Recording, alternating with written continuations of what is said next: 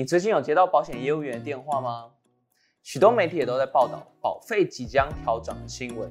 你知道为什么吗？原因就在于保险局大力整顿寿险商品，希望让保险回归到保障的本质上，所以之后再也买不到六年期的储蓄险喽。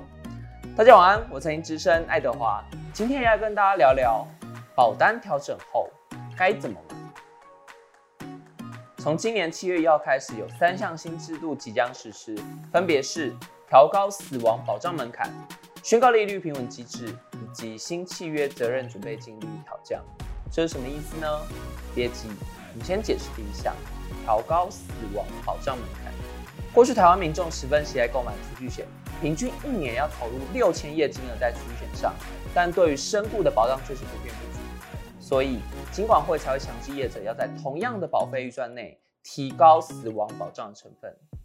而第二点，宣告利率平稳机制，则是要让利变型保单在低利率的环境下更贴近市场的利率。如此一来，业者就不能为了抢市占率而故意去推广容易亏钱的高利率保单，而这也将对终身性的商品造成很大的影响。第三点，则是责任准备金的利率调降，这一点非常重要。因为责任准备金是保险业者为因未来可能会支付的保费事先提存出来的金额。假设被保人真的不幸发生事故，然后保险公司必须要支付全部保额的能力。因此，当责任准备金的利率调降后，业者事先提存出来的金额所能产生的利息就会相对减少，那么支付全部保额难度就跟着增加喽。所以，保险业者为了降低这种压力，只好将成本转嫁到保费上。未来保费自然就变得更贵喽。为什么会这样呢？主要是因为疫情造成全球经济衰退，使得各国政府央行纷纷降息，所以金管会也跟着在七月调降责任准备金的利率。台币保单调降一码，美元调降两码，澳币调降四码等等。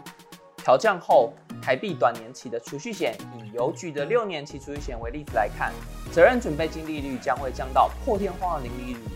也就是说，之后保险业者再也无法推出这种低利率甚至是零利率的商品。那么，这样的新制度上路之后，保险商品又有什么样的变化呢？推有可能会有三种变化：一、保费调涨；二、商品将面临青黄不接的状况；三、新的投资型商品将会取代传统储蓄险。除了我们刚刚提到的责任准备金利率调降会使得保费升高以外，金管会将死亡保障最低门槛一百趴调高到一百九十趴，也有影响。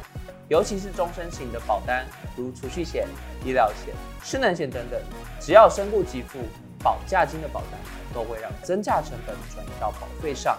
依照年龄不同，涨幅预计会有一到两成。而且，死亡保障的门槛提高后，过去最受欢迎的储蓄型保单，期满领回的金额可能比定存还要少。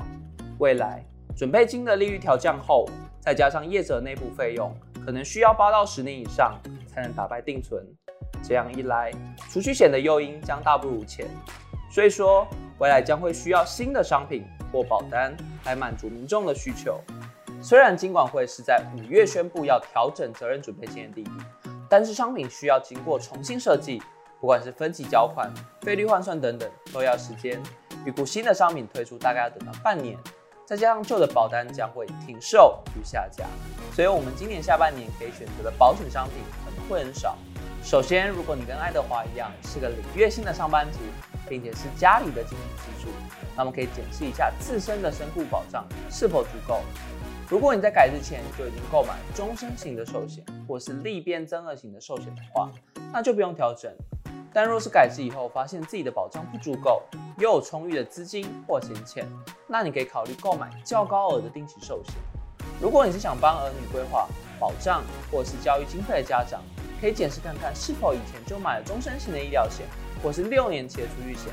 因为终身医疗可以替子女未来的医疗支出做出保障，而六年期的储蓄险则可以帮他们存下定保金。若是没有以上保障的话，那么在七月改制以后，则可以考虑定期寿险与实支实付的医疗险、意外险作为额外的保障。最后，如果你是想规划退休或者想保障高额资产的话，改制以后就没有储蓄险可以购买喽。如果真的有多余资金的话，或许可以考虑购买长照险或是外溢型的定期健康险，替自己的健康多上一层保障。未来保险将会回归保障的本质。虽然处理条件没有像以前这么好，但是保障跟传承的功能仍在。如果大家已经有足够的保障，那么或许可以转成年金险，也可以享有赋税延递的好处哦。我们今天的节目就到这里，我是你的财经之声爱德华，我们下期见，拜拜。